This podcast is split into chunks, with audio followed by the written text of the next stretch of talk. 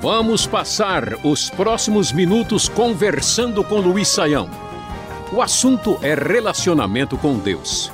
Parece que algumas pessoas não estão preocupadas com esse tema tão importante. Ao mesmo tempo, tem gente que está perdida e precisa aprender o que realmente significa ser amigo de Deus. Fique ligado! Chegou uma questão muito legal por e-mail do Rafael. Recentemente ele foi apresentado ao cristianismo por um amigo e ficou muito impactado, professor. Mas fica na dúvida de crer no Deus cristão, como ele mesmo diz, que mesmo sabendo que o homem iria pecar, o criou com livre arbítrio para adorá-lo ou não. Para o Rafael, parece uma criança que constrói um brinquedo que todos querem, mas só quem diz que gosta da criança pode brincar no tal brinquedo. Agora, Aí fica a pergunta: por que Deus testa incansavelmente os homens para uma finalidade, sendo que ele poderia resolver o problema com facilidade? Bom, André, a pergunta que o Rafael enviou é uma pergunta muito importante e que tem a ver com uma das questões assim mais sérias que nós temos de lidar com o fato né, de Deus ter criado um universo onde aparecem seres, uh, como é o caso dos seres humanos, que têm liberdade, têm livre-arbítrio e usam esse arbítrio exatamente para fazer alguma coisa contra a vontade de Deus e acabam aí tendo problemas e dificuldades no mundo de hoje. Como é que a gente lida com isso? Bom, em primeiro lugar, a gente sabe que é, é, nem tudo que faz parte da realidade é necessariamente alcançado pela limitação da nossa mente. Então, nós temos diversos fenômenos no mundo que a gente entende que acontecem porque eles acontecem, mas a gente não tem como explicar. Por exemplo, não dá nem para provar cientificamente que uma pessoa sonha de noite. Todo mundo sabe que a gente sonha mas você reproduzir isso num laboratório e comprovar cientificamente é complicado. Só dá para realmente uh, saber que a pessoa sonhou e com base no testemunho da pessoa. Então tem muitas, né, muitos mistérios entre o céu e a terra que a nossa vã imaginação tem dificuldade de entender. Mas como é que a gente lida com essa questão mais objetiva e diretamente? Bom, primeiro devemos entender aqui que nós temos um problema de conceitos contraditórios do ponto de vista lógico. Quer dizer, se Deus fosse criar um ser humano que não tivesse verdadeira liberdade, esse ser humano não seria o ser humano como nós entendemos hoje. Então, Deus, ao criar um ser com total possibilidade de escolha, com liberdade real, aquilo que a gente chama de livre-arbítrio, necessariamente ele permitiu que esse ser se voltasse contra ele.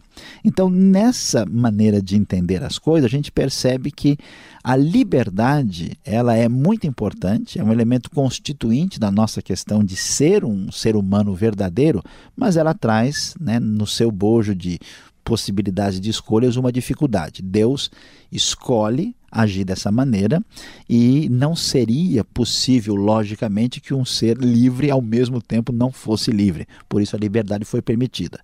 Deus permite que o uso da liberdade vá na direção que não é das melhores. No entanto, para lidar com essa questão, a Bíblia diz que Deus é capaz de pegar esse traço errado que alguém começa a fazer no papel e redefini-lo e fazer um desenho mais bonito no final. Então, a redenção, a salvação, é exatamente a ação de Deus em cima dos descaminhos da liberdade para que aqueles que se voltam para Deus de coração tenham um final da história muito mais bonito até do que o começo. Professor, a Bíblia diz que quem se relaciona com Deus tem liberdade, mas existe um monte de coisas que quem se relaciona com Deus não pode fazer. Por isso, a Filipa do Espírito Santo quer saber que liberdade é essa. Pois é, André, vamos aí ver essa questão da liberdade. Como é que a gente entende isso? Vamos aí prestar atenção direitinho nesse assunto. Veja lá. Em primeiro lugar, a gente precisa entender uh, o que é que a gente é, entende pela palavra liberdade. Né? Porque, é, num certo sentido, nenhum ser humano tem liberdade no sentido absoluto da palavra. Por quê? porque nós temos as nossas limitações. Por exemplo, eu gostaria de amanhã cedo estar na Lua. Vou ficar com vontade, porque por mais que eu deseje fazer isso, as condições que me limitam não me permitem tem que eu possa estar na Lua amanhã cedo. Só alguém que vive no mundo da Lua que poderia achar que as coisas aí seriam diferentes. Então nós somos limitados. E como nós somos limitados e as condições à nossa volta não têm condição de, uh, de né, impedir essa realidade, o que, que a gente descobre? É que no final das contas, atenção, hein, as nossas escolhas são escolhas direcionadas, pré-definidas. Você nasceu numa família, num país, numa cultura, num contexto. Então, aquilo que parece ser o uso da sua liberdade, na verdade, está condicionado pelo ambiente onde você está situado. Então, a grande verdade é que é difícil do ser humano atender aceitar uh, e levar a sério é, é a seguinte: a sua liberdade é limitada porque você é uma criatura, você é um ser finito e você, na verdade, se submete a alguma coisa.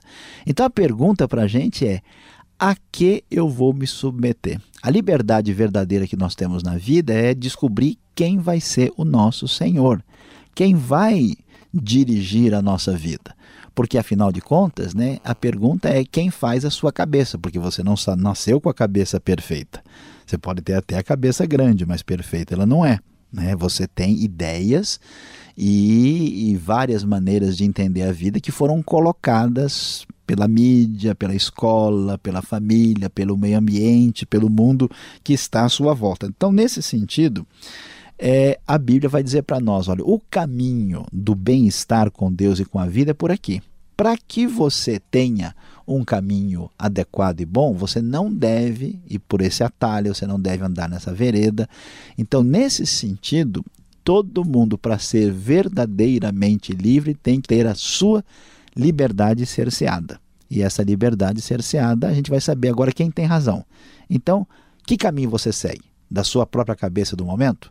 Então você se submete ao impulso da hora, ou você segue o caminho da mídia dominante, ou você segue o caminho de alguém que fala para você o que você vai fazer. A melhor solução é livremente submeter-se ao senhorio do próprio Senhor Jesus e da Escritura, que dizem para nós: olha, o uso verdadeiro da liberdade é seguir no caminho que Deus orienta. Uma pessoa que escolhe, por exemplo, usar drogas e ser viciado, parece ter, ser livre, mas você sabe que, na verdade, ele está completamente preso. A liberdade é não aceitar entrar num esquema de viciar-se, ainda que pareça à primeira vista que essa pessoa tem menos liberdade que os outros.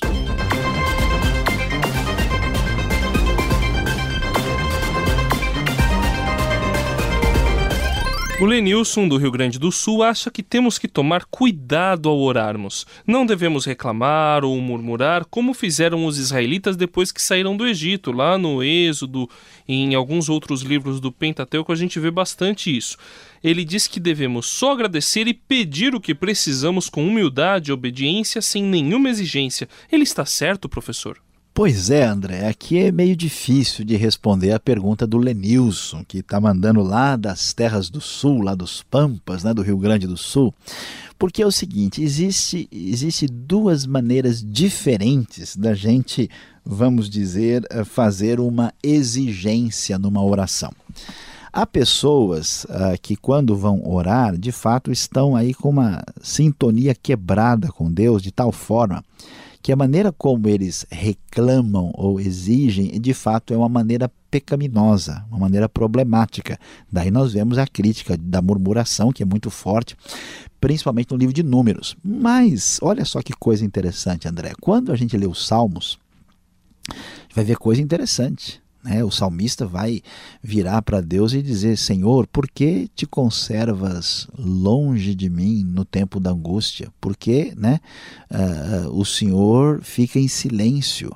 Levanta-te, Deus. Né? age em meu favor, ele mais ou menos assim suplica. Então existe uma oração corajosa.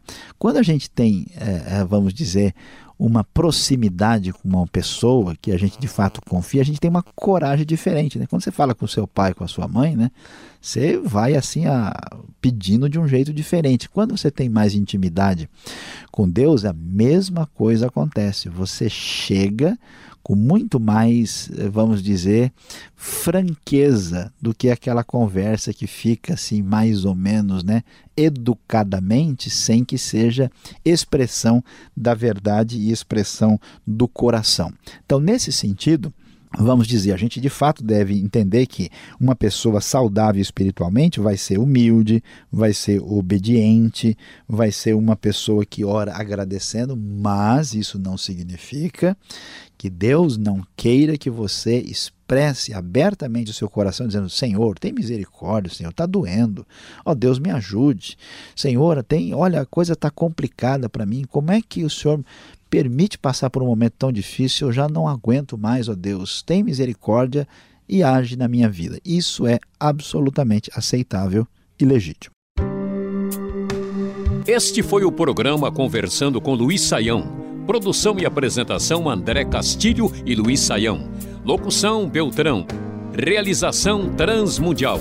Envie você também suas perguntas para conversando@transmundial.com.br ou escreva para a Caixa Postal 18.113, CEP 04626-970 São Paulo, capital. E até o próximo programa.